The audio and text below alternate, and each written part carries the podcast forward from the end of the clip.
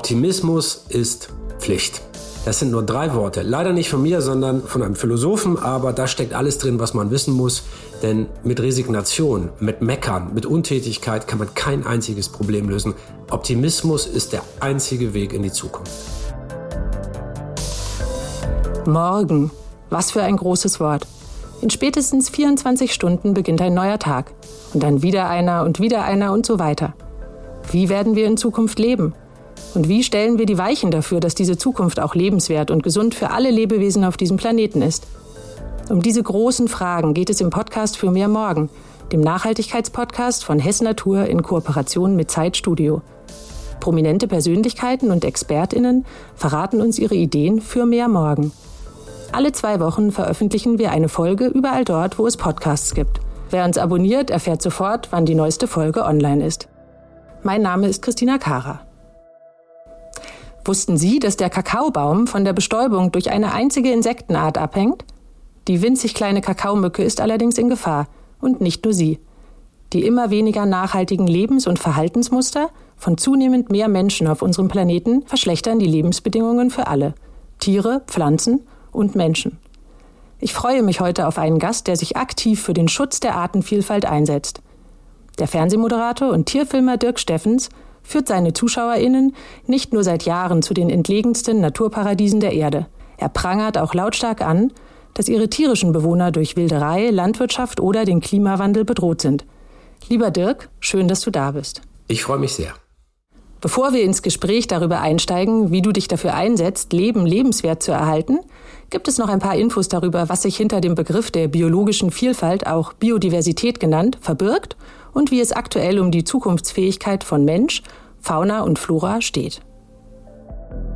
Der Begriff Biodiversität beschreibt sowohl die Vielfalt der Arten auf diesem Planeten als auch die Vielfalt seiner Ökosysteme. Dabei geht es auch um das Überleben unserer Spezies. Schließlich steht Biodiversität in unmittelbarer Wechselwirkung mit unserem Wohlergehen. Gesunde und intakte Ökosysteme sorgen für saubere Luft und Trinkwasser, bieten gesunde Nahrung und Basis für eine funktionierende Wirtschaft. Die Jahre 2011 bis 2020 waren von den Vereinten Nationen zur Dekade der Biodiversität proklamiert worden. Allerdings haben die Staaten der Welt keines der vor zehn Jahren im japanischen Aichi für 2020 gemeinsam beschlossenen Biodiversitätsziele erreicht. Geplant war, den Verlust an natürlichen Lebensräumen zu halbieren die Überfischung der Meere zu stoppen und 17 Prozent der Landfläche, respektive 10 Prozent der Meere, unter Schutz zu stellen. Nichts davon ist geschehen. Aus dem aktuellen vom World Wildlife Fund WWF und dem Weltüberwachungszentrum für Naturschutz der Vereinten Nationen entwickelten Living Planet Index geht hervor, dass der Rückgang der biologischen Vielfalt zwischen 1970 und 2016 bei 68 Prozent lag. Allein in Deutschland ist rund ein Drittel aller Tier- und Pflanzenarten vom Aussterben bedroht. Was das wirklich bedeutet, ist kaum vorstellbar. Der sogenannte Dasgupta Report der britischen Regierung zur Biodiversität, der im Februar dieses Jahres veröffentlicht wurde, versucht das Ganze in Zahlen zu fassen, indem er den sogenannten Ökosystemdienstleistungen der Natur einen ökonomischen Wert gibt. Durch den Rückgang der Biodiversität verlieren wir bis zu 30 Billionen US-Dollar im Jahr. Unstrittig ist, dass der Mensch an diesem großen Artensterben den größten Anteil hat. Zum einen nimmt er immer mehr Platz in Anspruch, der Tieren und Pflanzen fehlt. Zum anderen beschleunigen wir den Klimawandel, der das Überleben vieler Arten gefährdet. Dass es so nicht weitergehen kann, liegt auf der Hand. Die Abgeordneten des Europäischen Parlaments stimmten Anfang Juni 2021 mit großer Mehrheit für eine Resolution, die die EU auffordert, bis 2030 verbindliche Ziele für den Erhalt der Artenvielfalt festzulegen. Mindestens 30 Prozent der Landgebiete und der Meere sollen demnach zu Schutzzonen erklärt werden. Jetzt müssen den Worten nur noch Taten folgen. Und zwar möglichst schnell. Zum Kennenlernen habe ich dir drei Entweder-Oder-Fragen mitgebracht. Ich werde dir jeweils zwei Alternativen nennen und dich bitten, dich für eine zu entscheiden. Okay. Dann mal Hand aufs Herz. Morgen oder Abendsonne? Abendsonne. Vor oder hinter der Kamera? Inzwischen vor. Arktis oder Regenwald? Arktis. Vielleicht kommen wir ja im Laufe des Gesprächs nochmal darauf zurück, warum du so auf diese Fragen geantwortet hast. Ich würde aber gerne damit einsteigen. Du hast 2020 gemeinsam mit dem Zeitredakteur Fritz Habekus einen Bestseller geschrieben. Und er trägt den Titel Überleben, Zukunftsfrage Artensterben, wie wir die Ökokrise überwinden. Es geht darin um die schwindende Artenvielfalt. Kannst du uns einfach mal erklären, warum dir dieses Thema so am Herzen liegt? Das hat zwei Gründe. Der eine ist rein persönlicher Natur. Ich bin ganz simpel gesagt einfach ein Tierliebhaber. Ich bin mit Tieren aufgewachsen. Ich komme aus einem kleinen Bauerndorf. Ähm, das Leben draußen in der Natur mit Tieren ist für mich so selbstverständlich, dass ich gar nicht anders denken kann. Und äh, daraus ist eine Liebe entstanden zur Natur. Also es macht mich glücklich, draußen in der Wildnis zu sein und Tiere da zu sehen, wo sie wirklich hingehören, nämlich in der Wildnis. Das ist für mich einfach Glück, Lebensglück.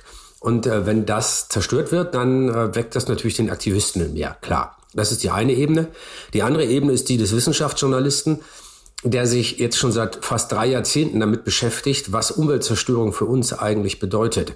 Und bei Biodiversität, also populär gesprochen Artenvielfalt, geht es tatsächlich um nichts weniger als um das Überleben der Menschheit. Ich weiß, wie sich das anhört, dass das äh, wirklich übertrieben klingt und dramatisierend und apokalyptisch und so und dass wir doch mit der Klimakrise viel größere Probleme haben. Nein. Die Klimakrise bedroht die Art, wie wir leben. Also ob wir in großen Städten leben, ob wir Autos fahren, ob wir ganz viel Rindfleisch essen und so weiter. Aber das Artensterben stellt wirklich in Frage, ob wir leben. Denn ohne Artenvielfalt und ohne Biodiversität ist menschliches Leben auf dem Planeten Erde nicht möglich. Und was könnte es Wichtigeres geben als diese eine Frage, wie kriegen wir das hin? Kannst du uns das vielleicht noch mal ein bisschen bildhafter darstellen? Ja, da steckt tatsächlich ein kleines Missverständnis in der öffentlichen äh, in der öffentlichen Diskussion drin. Wir denken dann immer an Einzeltierarten und glauben, wir müssten welche finden, die besonders wichtig sind. Aber wenn man über Artensterben ernsthaft redet und vor allem wissenschaftlich redet, dann geht es eben nicht um die Biene, den Panda-Bären oder den Eisbären oder den Koala, sondern es geht tatsächlich um die Gesamtheit des Lebens. Das ist ein bisschen komplexer Gedanke, ist ein bisschen schwierig, aber wenn man den einmal verstanden hat, dann werden alle Antworten plötzlich ganz einfach. Es ist genau das Zusammenspiel von Millionen Arten, die Leben möglich machen. Also wenn eine einzelne Art ausstirbt, sagen wir mal, morgen früh kommt die Nachricht, die Eisbären sind ausgestorben, dann ist das natürlich für Tierfreunde auf der ganzen Welt und auch für mich sehr, sehr traurig, weil das ganz wunderbare Tiere sind. Aber was würde sich in deinem Alltag verändern oder in meinem? Gar nichts. Wir brauchen Eisbären nicht, um zu überleben. Was wir aber brauchen, ist die Vielfalt des Lebens. Und dafür ein Beispiel, geht mal raus in den Garten und nimmt mal aus dem Blumenbeet oder wenn ihr auf dem Land wohnt vom Ackern nur eine Handvoll Erde. Eine einzige Handvoll. In dieser Erde sind mehr Lebewesen unterwegs, als Menschen auf dem gesamten Planeten Erde leben. Also Milliarden. Und das ist das Entscheidende, denn ohne diese Lebewesen in der Erde wäre das bloß toter Staub, in dem nichts gedeihen kann, in dem kein Samen aufgeht, wo kein CO2 gebunden wird, wo kein Sauerstoff entsteht, wo einfach nichts passiert, so tot wie Marsstaub. Und erst das Leben auf der Erde macht anderes Leben möglich. Denn diese kleinen Dinger da in dem Boden, die sorgen dafür, dass wir sowas wie Landwirtschaft betreiben können, also Nahrung haben. Die Pflanzen und all die anderen Lebewesen, die Photosynthese betreiben, sorgen dafür, dass wir Atemluft haben. Die kleinen Mikroben und Bakterien, die Wasser filtern und Schadstoffe abbauen, sorgen dafür, dass wir Trinkwasser haben. Also es ist ganz buchstäblich, das ist keine Metapher, das ist nicht nur ein Bild, um irgendwie Horrorszenarien zu malen, Leben, menschliches Leben ist ohne Artenvielfalt nicht möglich. Wir hätten nichts zu atmen, nichts zu trinken und nichts zu essen. Jetzt stand euer Buch über drei Monate lang auf der Bestsellerliste und wurde unter anderem auch als Sachbuch des Jahres ausgezeichnet. Ihr schlagt darin auch Maßnahmen vor, um das Artensterben zu stoppen. Drastisch, aber nicht unmöglich und mit der Chance, unser Verhältnis zur Natur zu revolutionieren. Kannst du unseren HörerInnen diesbezüglich ein paar ganz konkrete Tipps geben? Also da gibt's ja immer zwei Ebenen. Das eine ist, was kann ich alleine selber tun? Hm, erstmal hat man da ja dieses, dieses ganz blöde Ohnmachtsgefühl. Also man steht da allein als kleiner Mensch und als kleiner Mann, als kleine Frau und guckt so in die große Welt und denkt, mein Gott, was ich mache, spielt doch in diesem großen Konzert von Milliarden Menschen. Und wenn ich auf Länder wie China gucke mit den Kohlekraftwerken, wenn ich auf die Ölförderung gucke, wenn ich auf das schaue, was in den USA oder in Russland passiert, da ist es doch völlig egal, ob ich jetzt mit dem Fahrrad zur Arbeit fahre oder irgendwie mit einem kleinen Auto. Das kann doch keinen Unterschied machen. Das ist dieses Ohnmachtsgefühl. Ähm, das, ist, das ist das eine Problem. Das ist falsch. Denn natürlich kann ein einzelner Mensch die Welt nicht verändern. Aber es ist ja die Summe der vielen Einzelmenschen, die die Menschheit ausmachen. Das heißt, wenn wir alle was verändern, dann verändert sich ganz automatisch die Welt.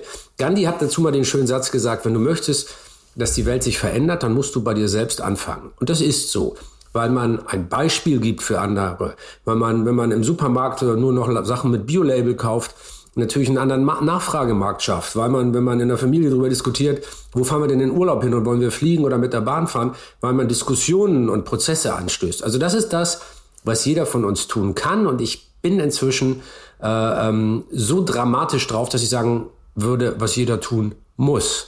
Das ist die Verantwortung jedes Einzelnen. Natürlich kann eine Bundeskanzlerin mehr bewegen als sagen wir mal jemand, der das äh, Unglück in seinem Leben hat, von Hartz IV leben zu müssen. Aber auch dieser Mensch ist nicht komplett machtlos. Auch dieser Mensch muss einkaufen, man kann entscheiden, was er isst und wofür sein weniges, viel zu weniges Geld ausgibt. Also das ist die individuelle Ebene. Persönliches Ökoheldentum ist eine feine Sache. Wir brauchen das, aber das allein reicht nicht aus. Auf der anderen Ebene brauchen wir die großen Hebel. Also zum Beispiel Gesetze, die dafür sorgen, dass im Supermarkt Fleisch aus Herstellung, die nicht nur tierfeindlich ist, sondern auch noch klimaschädlich und auch äh, in Bezug auf das Artensterben gefährlich ist, dass dieses Fleisch nicht billiger ist als Fleisch, das verantwortungsvoll produziert ist. Und äh, das ist ein typisches Beispiel dafür, was die Regierung, was der Staat tun kann, zum Beispiel über Steuern. Warum wird ein ökologisch schädliches Produkt genauso gering besteuert wie eins, das für uns alle und die Umwelt gut ist? Und das sind die großen Hebel. Die sind, die sind natürlich beim Staat und die sind aber auch bei großen Unternehmen. Also große Unternehmen können tatsächlich manchmal noch mehr verändern als einzelne Regierungen. Beispiel ähm, BlackRock, das größte Finanzunternehmen der Welt. Da entscheidet ein Mann, nicht ganz allein, aber ziemlich allein über sieben Billionen Dollar und wie die investiert werden.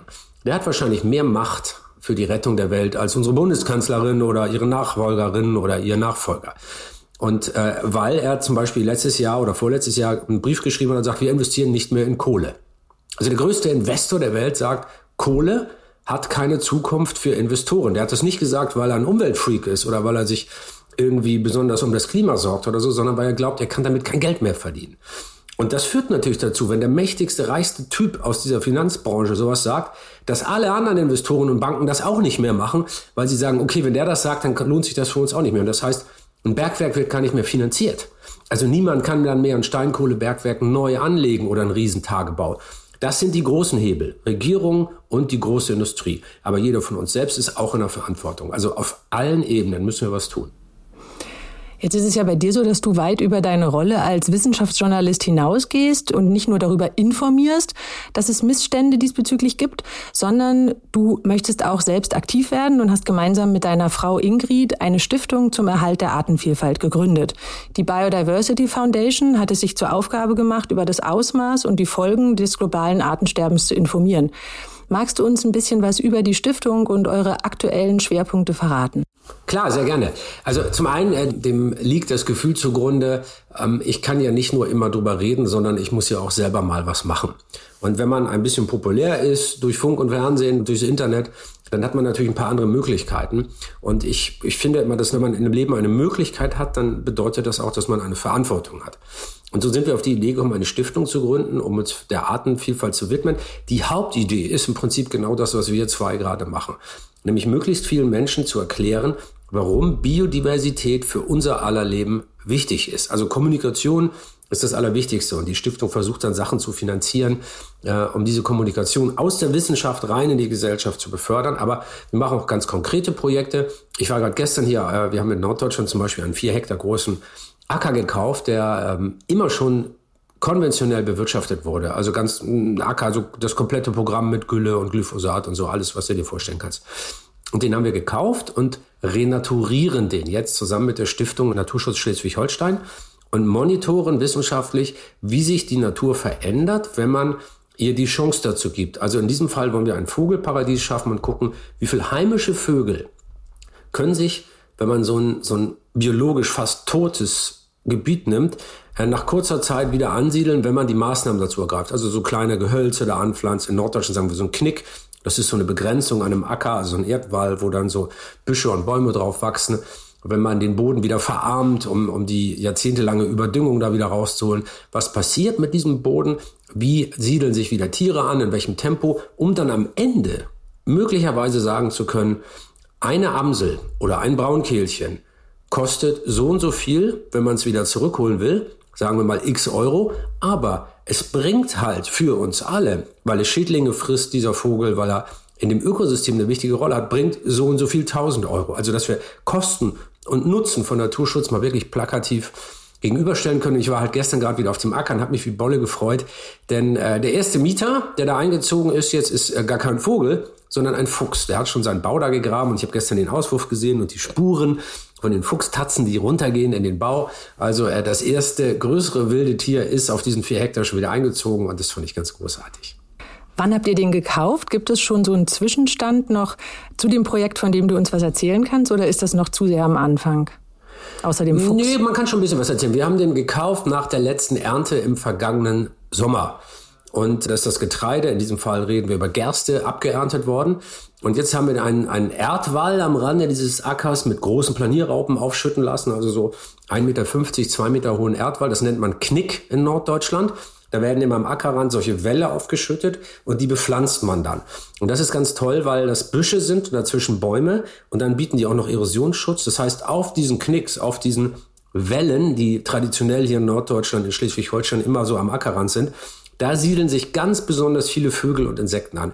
Der ist bereits aufgeschüttet und ähm, es ist nichts Neues mehr mehr eingesät worden. Und was wir jetzt machen als nächstes, ist, dass wir auf, in einem benachbarten Naturschutzgebiet ähm, das Gras, also abmähen. Wir nehmen dann das und legen das auf unseren Acker, sodass sich die natürlichen Pflanzen, die in der Region zu Hause sind und sich da wohlfühlen, von alleine dort aussehen und ansiedeln können. Also so eine Natur, äh, damit auch die Pflanzen da wachsen, die wirklich dahin gehören und die klarkommen auf diesem Boden. Das sind jetzt so die nächsten Schritte. Und irgendwann werden wir dann, so ich nehme an, in ein, zwei Jahren, wenn das dann gewachsen ist, werden wir auf diese vier Hektar wahrscheinlich zwei Galloway-Rinder stellen die das ganze Jahr über darauf wohnen. Also die kommen auch im Winter nicht raus. Die können das. Das sind sehr robust. Die sehen so aus wie Urviecher, fast wie Wiesente. Und die leben dann da drauf. Und weil die jeden Tag was fressen und hinten wieder auspupsen, verbrauchen die ja dazwischen Energie. So wie du und ich. Wir verbrauchen ja auch Energie beim Leben. Und diese Energie, das ist genau die Überdüngung im Boden, die da rausgenommen wird. Also diese überschüssige aus dem, Energie aus dem Boden wird von den Tieren verbraucht kalorisch, indem sie einfach darauf leben. Und so kann man also einen dauerhaft überdüngten Boden langsam wieder verarmen, einfach indem man zwei Tiere darauf äh, laufen lässt, die sich da wohlfühlen. Die von vielen Unternehmen angestrebte Klimaneutralität reicht dem Fair Fashion Marktführer Hess Natur nicht aus. Erklärtes Ziel des Modeunternehmens ist es, naturpositiv zu werden. Der Anbau von Biobaumwolle etwa fördert Biodiversität automatisch. Hess Natur unterstützt auch weitere Renaturierungsprojekte und die Umwandlung von konventionell genutzter landwirtschaftlicher Fläche zu biologischem und regenerativem Landbau. Gemeinsam für Klimaschutz und Biodiversität im Einklang mit der Natur und den Menschen. Für eine Welt, in der wir morgen leben wollen. Das eine ist die Arbeit an konkreten Projekten vor Ort, das andere ist die Öffentlichkeitsarbeit und politische Arbeit. Du hast dich auch mit einer Petition dafür eingesetzt, dass das Grundgesetz geändert wird. Und zwar der Artikel 91a, der die Zusammenarbeit von Bund und Ländern regelt. Der sollte ergänzt werden um die Verbesserung des Biodiversitätsschutzes und Sicherstellung der Ökosystemleistungen. Magst du uns ein bisschen was darüber erzählen, warum du diese Initiative ergriffen hast und was da passiert ist? In unserem Grundgesetz werden ja all die Dinge, deshalb heißt das Grundgesetz Grundgesetz, die Dinge geregelt, die ganz grundsätzlich wichtig sind. Also sowas wie das Recht auf körperliche Unversehrtheit, ähm, freie Meinungsäußerung, Pressefreiheit, Gleichberechtigung von Mann, Frau, Religionsfreiheit, all diese Dinge. Also das, was die Grundlage unserer Gesellschaft ist, das wird da geregelt. Und unser Grundgesetz ist verdammt gut. Und was ich nicht verstehe, ist, warum die Voraussetzung für all das, was wir wichtig finden, also die Voraussetzung für Demokratie und körperliche Unversehrtheit, sind funktionierende Natursysteme. In einer vergifteten Welt, in einer Welt, in der Menschen krank werden, nur weil sie atmen oder weil sie Wasser trinken, ähm, entsteht Armut, entsteht Ungleichheit. Das heißt, die Voraussetzung für all das, was wir wollen mit diesem Grundgesetz, Die Voraussetzung dafür ist, dass wir funktionierende Natursysteme haben. Aber ausgerechnet das, also das Grundsätzlichste von allem, ist im Grundgesetz nicht geregelt. Da gibt es einen Artikel 20, der ist so wischiwaschi, super weich formuliert, so eine Absichtserklärung und ja, und um die Lebensgrundlagen, da sollte man sich auch kümmern und die sollte man mal schön erhalten. Das wird übrigens von den meisten Parteien auch ständig und das nervt kolossal als Ausrede dafür benutzt, nicht weitere verbindlichere Paragraphen in das Grundgesetz einzuführen. Weil man sagt, das steht da ja schon drin. Ja, das steht da drin, aber so, dass sich keiner dran halten muss. Und das behaupte ich nicht, das kann ich beweisen, weil das nämlich schon seit sehr vielen Jahren im Grundgesetz steht. Und wer genau hat das Gefühl, dass es unserer Umwelt genutzt hat, dass es da drin steht? Wahrscheinlich niemand, denn die Umwelt ist so krank wie nie zuvor. Also funktioniert das, was da drin steht, objektiv betrachtet bisher nicht. Wir brauchen mehr. Und äh, das ist die Forderung gewesen. Aber wie leider zu erwarten war, haben nur die Grünen äh, das unterstützt und alle anderen nicht. Und so hängen wir da im Moment in der Sackgasse fest. Aber es ist ja oft auch wichtig, dass man immer wieder Impulse setzt. Selbst wenn dann was nicht klappt, muss man es immer wieder versuchen, bis dann irgendwann das dicke Brett gebohrt ist. Habt ihr denn schon was vor, wie ihr aus dieser Sackgasse wieder rauskommt? Naja, das, ähm, also im, im guten Sinne ist es ja so, dass sich das Bewusstsein, das ist ein blödes Wort, wenn man das Bewusstsein von der Gesellschaft, aber man hat ja schon das Gefühl, dass sich was verändert hat. Das ist viel mehr, äh, der, dass der Wunsch bei vielen Menschen deutlich ausgeprägter ist, dass auch die Verantwortlichen in der Politik endlich mal was tun für den Umweltschutz. Das heißt, da arbeitet die Zeit für uns. Und das ist natürlich gut. Auf der anderen Seite wird es bedrohlich. Wenn man etwas über Gesetze und Verbote regelt, dann ist das natürlich unangenehm. Das entspricht auch überhaupt nicht meiner Haltung. Also ich mag diese, diese ständigen Regulierungen und immer mehr Gesetze und immer mehr Verbote. Das finde ich auch ganz blöd. Aber wir müssen irgendwann auch mal realistisch sein. Und Realismus heißt, wenn wir immer mehr Dürren haben, die die Landwirtschaft schädigen, wenn wir das größte Waldsterben haben, an das ich mich in meinem Leben erinnern kann, wenn wir äh, Flutkatastrophen wie vor kurzem in der Eifel haben, wenn wir immer mehr Extremwetterereignisse haben, die heißesten Sommer, äh, Winter ohne Schnee, wenn unsere Gletscher schmelzen, ich könnte jetzt endlos weiter aufzählen, dann sind das Kosten und Gefahren für unsere Gesellschaft, die wir uns auf Dauer nicht mehr leisten können. Und jedes Mal, wenn es eine Naturkatastrophe gibt, die ökologische Ursachen hat, dann äh, führt das ja dazu, dass es neue Regelungen gibt, um dann Sachen, die ich gerade aufgezählt habe, die vielen Missernten in den letzten Jahren.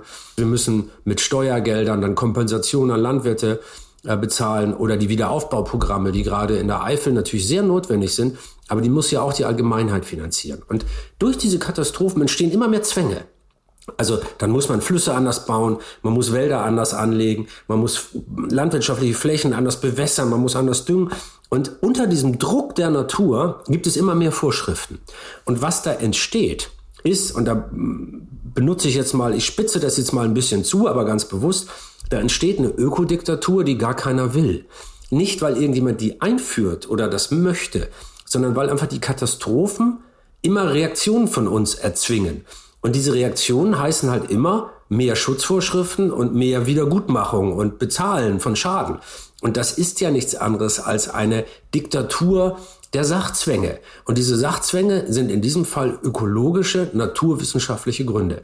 Und das möchte ich nicht. Und deshalb wäre es schlau, wenn wir jetzt ein paar Regeln von alleine einführen, die uns davor bewahren, dass die Natur uns irgendwann Regeln aufzwingt, die viel schlimmer sind.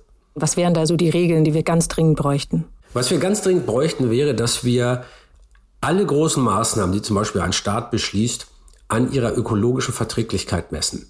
Ein Beispiel, das haben wir auch in dem Buch, das du erwähnt hast, ja angedeutet zumindest, wenn die deutsche Bundesregierung in irgendein Ministerium etwas beschließt im Kabinett, Ministerin oder Minister im Kabinett möchte etwas durchführen, egal ob jetzt Bildungsministerin oder Verkehrsminister, völlig egal, dann steht jede Entscheidung des Ministeriums unter einem Vorbehalt des Finanzministeriums, was ja auch total viel Sinn macht. Also sagen wir mal, der Verkehrsminister würde jetzt irgendwas beschließen, was er zwar für gut hält, was aber ganz Deutschland in den Konkurs treiben würde, weil das viel zu teuer wäre, wenn er jetzt eine Million Autobahnkilometer bauen will, dann kann der Finanzminister oder die Finanzministerin sagen mit dem Vetorecht, nein, geht nicht, machen wir nicht. Also es gibt immer einen Finanzvorbehalt bei jeder Entscheidung. Und was wir brauchen, ist auch ein ökologischer Vorbehalt. Wenn der Verkehrsminister jetzt nur mal hypothetisch entscheiden würde, ich will eine Million Autobahnkilometer bauen, weil ich es toll finde und ich kann es mir sogar leisten, dann müsste eben auch das Umweltministerium sagen können, schöne Idee, aber das ist ökologisch so blöd, dass wir ein Veto einlegen und deshalb darfst du das nicht. Also die Regierungspolitik muss genau wie unter einem Finanz, unter einem ökologischen Vorbehalt stehen. Das ist zum Beispiel ein ganz praktisches Mittel, das man in der Regierung anwenden könnte. Wir erwarten von unserem politischen Personal, dass sie uns die ganze Zeit Wohltaten versprechen. Ich senke die Steuern für euch. Von mir gibt's noch mehr Kindergeld. Ich mache die Schulen, äh, Ganztagesschulen, kostet natürlich alles nichts. Ach so, von mir gibt's dann noch Bioessen in der Schulkantine. Wir erwarten die ganze Zeit Geschenke. Wir wollen, dass die etwas für uns tun, aber wir akzeptieren nicht, dass die uns mal sagen, passt mal auf. Ich würde euch ja gern was schenken, aber die Wahrheit ist nun mal ein bisschen anspruchsvoller und in der Wahrheit müssen wir auch mal Opfer bringen. Das heißt, uns bleibt eigentlich nur übrig, die Zukunft dann selbst in die Hand zu nehmen und selbst wirklich aktiv zu werden. Ich habe vor zwei Wochen mit der Schauspielerin Feline Roggan für diesen Podcast gesprochen und die versucht mit ihrer Initiative Changemakers.film die Filmbranche für Nachhaltigkeitsthemen zu sensibilisieren. Sie hat mir erzählt, dass sie eine ganz große Offenheit diesbezüglich erlebt. Und da wäre meine Frage an dich, wie du das im Promi-Umfeld und auch in deinem privaten Freundeskreis wahrnimmst. Naja, wir möchten ja alle gute Menschen sein. Also man trifft ja jetzt wirklich selten jemanden, der sagt, mir ist das scheißegal mit dem Klima, ob die Eisbären aussterben, interessiert mich null und meinetwegen kann man auch noch alle Gorillas erschießen. Das ist ja eine Haltung, die es gar nicht gibt. Natürlich gibt es ein paar durchgeknallte Typen, aber von dieser kleinen Minderheit, die in einer, einer politischen Diskussion nicht wirklich eine Rolle spielt, von denen mal abgesehen, gibt es keine keine Menschen, die sagen, mir ist das alles egal, das interessiert mich alles nicht und ich möchte alles kaputt machen. Diese Haltung gibt es nicht. Deshalb trifft man ständig, und das ist ja auch gefährlich, man trifft ständig auf Zustimmung. Egal wo ich hingehe, sagen die Leute, ja, ja, ist ja wirklich schlimm und buh, da muss man was machen. Und dann gehen wir nach Hause und da beziehe ich mich ausdrücklich mit ein. Dann gehen wir nach Hause und verhalten uns so ähnlich wie vorher, also wir verändern uns nicht, weil Veränderung halt schwierig ist und schmerzhaft. Das hat für mich zwei Resultate. Das eine ist, ich versuche mich zu verändern, aber kriegst auch nicht wirklich hin, muss ich sagen. Äh, und das andere ist, man muss ganz vorsichtig sein, ob man anderen Menschen einen Vorwurf macht. Äh, da bin ich sehr, sehr zurückhaltend geworden. Je mehr ich lerne, desto weniger mache ich anderen Leuten Vorwürfe dafür, sondern ich kann nur sagen, meiner Meinung nach stellt sich die Sache so dar und jetzt zieh mal deine eigenen Schlüsse daraus. Also immer so Tipps geben, mach doch das oder mach jenes oder so. Also geh mal in eine Buchhandlung und guck dir mal an, wie viele Bücher mit Ökotipps es da gibt. Und was hat's gebracht? Nix. Also das ist sicherlich der falsche Weg. Ich glaube, dass die meisten Menschen so klug sind und auch so selbstbewusst, dass man ihnen nur das Zeug zum Nachdenken an die Hand geben muss und die Schlussfolgerungen, die müssen sie selber ziehen, sonst wirkt es sowieso nicht. Jetzt hast du gerade selbst gesagt, du versuchst dich zu verändern, aber in manchen Bereichen ist das schwierig und es gelingt dir auch nicht immer. Was sind denn da so die, die größten Baustellen im Leben des Dirk Steffens, in denen du dich gerne mehr verändern würdest? Also es gibt natürlich, bei mir gibt es eine Mega-Baustelle und das ist, weil ich berufsbedingt um die Welt fliege. Ähm, Jetzt kann man ganz leicht sagen, und ich hatte auch lange die Befürchtung, dass das so ist, oder habe das auch ein bisschen geglaubt, um die Welt fliegen ist wirklich schädlich. Und wenn du diese Fridays for Future äh, ich war ja selber öfter mal da und finde es auch toll, aber die Forderungen, die gestellt werden, die sind dann eben doch zu kurz gedacht, deutlich zu kurz. Also wir haben jetzt zum Beispiel wissenschaftliche Daten darüber, wenn man nie, keine Fernflüge mehr machen würde. Oder ganz wenig nur noch. In Afrika während der Corona-Krise ist genau das passiert. Durch Corona ist ja der internationale Flugverkehr zeitweise fast vollständig zum Erliegen gekommen. Es fehlten viele, viele Millionen Touristen, die sonst nach Afrika geflogen sind. Das Geld, das sie in dem Land gelassen hatten, hätten das wird normalerweise vor allen Dingen für den Betrieb von Naturschutzreservaten, um Rangergehälter und andere Artenschutzmaßnahmen äh, zu bezahlen verwendet. Und durch die Corona-Krise und das Wegbleiben von Touristen, also durch das Ausfallen der Fernflüge, haben wir eine ökologische Katastrophe ohne Beispiel. Die Wilderei ist so schlimm wie nie. Die Abholzung im Amazonasregenwald oder auch in Indonesien hat um 100, 150 Prozent zugenommen, weil es weniger Flüge gibt. Also das heißt, die Antworten sind nicht so einfach. Man kann nicht einfach sagen, CO2 einsparen ist eine gute Sache und nicht weiterdenken. Oder ein einfacheres Beispiel, ich will CO2 einsparen und baue deshalb an einem Fluss einen Staudamm, der emissionsfreien Strom produziert. Das ist eine ganz tolle Sache. Aber Möglicherweise wird dadurch das ganze Ökosystem des Flusses zerstört. Die Fische sterben, wie am Yangtze in China zum Beispiel, wo der größte Staudamm der Welt steht. Da stirbt dann der Yangtze-Delfin aus. Die Felder flussabwärts werden nicht mehr überschwemmt, die natürliche Düngung entfällt und das ganze Ökosystem ist im Eimer. Also man kann nicht einfach sagen, wir müssen das Klima schützen und denken, dann sei die Welt gerettet, sondern Wir müssen das Natursystem, das Geosystem, wir müssen die Erde als Ganzes denken. Und Klima ist nur ein Teil davon. Und jeder, der drastische Maßnahmen verlangt, nur um Klima zu schützen, der denkt halt zu kurz. Ich weiß, dass das anstrengend ist und ich musste mich diesem Gedanken auch erst nähern. Aber man muss bei sowas immer auch mitdenken, ist Fliegen wirklich umweltschädlich oder die Leute, die irgendwo hinfliegen, bewirken die nicht da etwas Gutes oder etwas Schlechtes. Und wenn man Sachen so holistisch, also so ganzheitlich betrachtet, dann wird's halt immer komplexer und die Antworten sind dann nicht mehr so einfach. Für mich hört sich das so an, als ob die Lösung eigentlich darin liegt, dass wir Menschen erstmal einen Weg finden, wie wir uns wirklich zurück auf die Natur besinnen und mit ihr im Einklang leben in allen Bereichen des Lebens. Darum geht es auch in eurem Buch und mich interessiert, du hast 1995 als Radiomoderator eigentlich mal angefangen. Und diese Liebe und die Verbundenheit zur Natur, war die immer schon da oder gab es da einen Schlüsselmoment, wie die entstanden ist? Also ich bin ja auf einem kleinen Dorf aufgewachsen, wirklich in der Natur und das hat mich stark geprägt. Ich hatte immer eine hohe Affinität zu diesen Themen, aber ich war nie ein Umweltschützer. Und das hat erst angefangen, als ich anfing ähm, vor, ja, das war ungefähr in der Zeit, so 94, glaube ich, 93, 94, da habe ich, da hab ich so angefangen, Reisen zu machen, Reisefilme und Naturfilme zu machen. Und am Anfang, äh, das will ich gar nicht verhehlen, vielleicht ist es sogar gut, dass es so war, bin ich da nicht hingegangen, weil mich Naturschutzthemen interessiert haben, sondern ich fand es halt cool, um die Welt zu fahren, an exotische Orte zu kommen, tolle Bilder zu drehen mit meinen Kamerateams und äh, dieses Leben eines Globetrotters zu führen. Das hat mir einfach Spaß gemacht, schlicht und einfach. Nur wenn du dann zum zweiten, dritten oder siebten Mal an einen Ort zurückkommst und es ist jedes Mal schlechter, dann stehst du irgendwann, ich war ja dann inzwischen schon Naturfilmer und hab Tierfilme gemacht, dann stehst du irgendwann vor der Frage, was erzähle ich hier eigentlich? Und so kann ich mich zum Beispiel äh, bis heute oft über die hochgelobten BBC-Filme ärgern, die ständig nur die heile Welt zeigen, aber nie erzählen, ähm, ich kann doch keinen Regenwaldfilm machen und über die Artenvielfalt des Regenwaldes einen hymnischen Film machen, ohne zu erwähnen, dass die total bedroht ist und dass der Regenwald überall abgeholzt wird. Das ist doch dann gelogen, weil das nur ein Teil der Wahrheit ist und einen wichtigen anderen Aspekt einfach auslässt.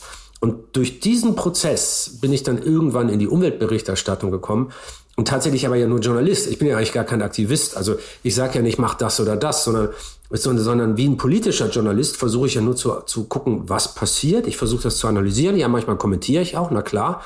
Aber das macht ja der Politikjournalismus auch. Und diese, diese Aktivismus-Geschichte, die ich mir immer anhören muss, das ist ungefähr so blöd, als würde man jetzt, äh, nehmen wir mal an, eine Kollegin, die im Politik äh, Bereich tätig ist, im Politikressort, irgendwie im Auslandskorrespondentin ist, die würde in einem Land tätig sein, in dem ein Diktator die Macht ergreift. Und die würde dann darüber berichten, wie schlimm es ist, dass eine Diktatur entsteht und würde einen Kommentar sprechen, dass Diktatur etwas Schlechtes ist und es schade ist, dass die Demokratie vor die Hunde geht. Dann ist das doch keine politische Aktivistin, sondern das ist immer noch eine Journalistin. Und so sehe ich das bei mir auch. Also ich bin ja kein Aktivist, der jetzt irgendwie auf Demos mit einem Plakat in der Hand vorne wegläuft, obwohl ich Demos regelmäßig besuche. Das ist ja auch interessant, das zu tun. Aber, aber ich bin da Journalist und nicht mehr, nicht weniger. Aus genau diesem Grund haben wir dich auch eingeladen in den Podcast. Was hast du denn als nächstes vor? Also wir sind natürlich bei dem, was ich mache, um die Welt fahren und von den interessantesten Naturgebieten der Welt zu erzählen, um dann halt diese Gedanken äh, abzuleiten. Da sind wir natürlich durch Corona sehr stark eingeschränkt, aber äh, tatsächlich fahren wir jetzt als erstes wieder nach Irland. Immerhin, das geht hoffentlich schon wieder, wobei die Situation verändert sich im Moment immer so schnell, dass man gar nicht weiß, was nächste Woche noch geht. Und dann stehen tatsächlich wieder die großen Reisen an, äh, zum Beispiel nach Australien, äh, wo wir dann Ende des Jahres, Anfang des Jahres hinfahren zu einer größeren Expedition. Und darauf freue ich mich jetzt wirklich schon sehr. Ich freue mich sehr darauf, das dann zu sehen. Vielen, vielen Dank für das schöne Gespräch. Schön, dass du da warst. Danke sehr, dass wir uns unterhalten durften. Das war die fünfte Folge des Podcasts für mehr Morgen von Hess Natur in Kooperation mit Zeitstudio mit Dirk Steffens. Ich würde mich freuen, wenn Sie, liebe Hörerinnen, lieber Hörer, auch in der nächsten Folge wieder dabei wären, wenn wir mit dem Schauspieler und Dokumentarfilmer Hannes Jenecke darüber sprechen, warum Plastik die Pest der Menschheit ist. Wenn Sie keine Folge verpassen wollen, können Sie den Podcast für mehr Morgen auch abonnieren – und zwar überall dort, wo es Podcasts gibt. Und auf hessnatur.com. Tschüss, bis zum nächsten Mal.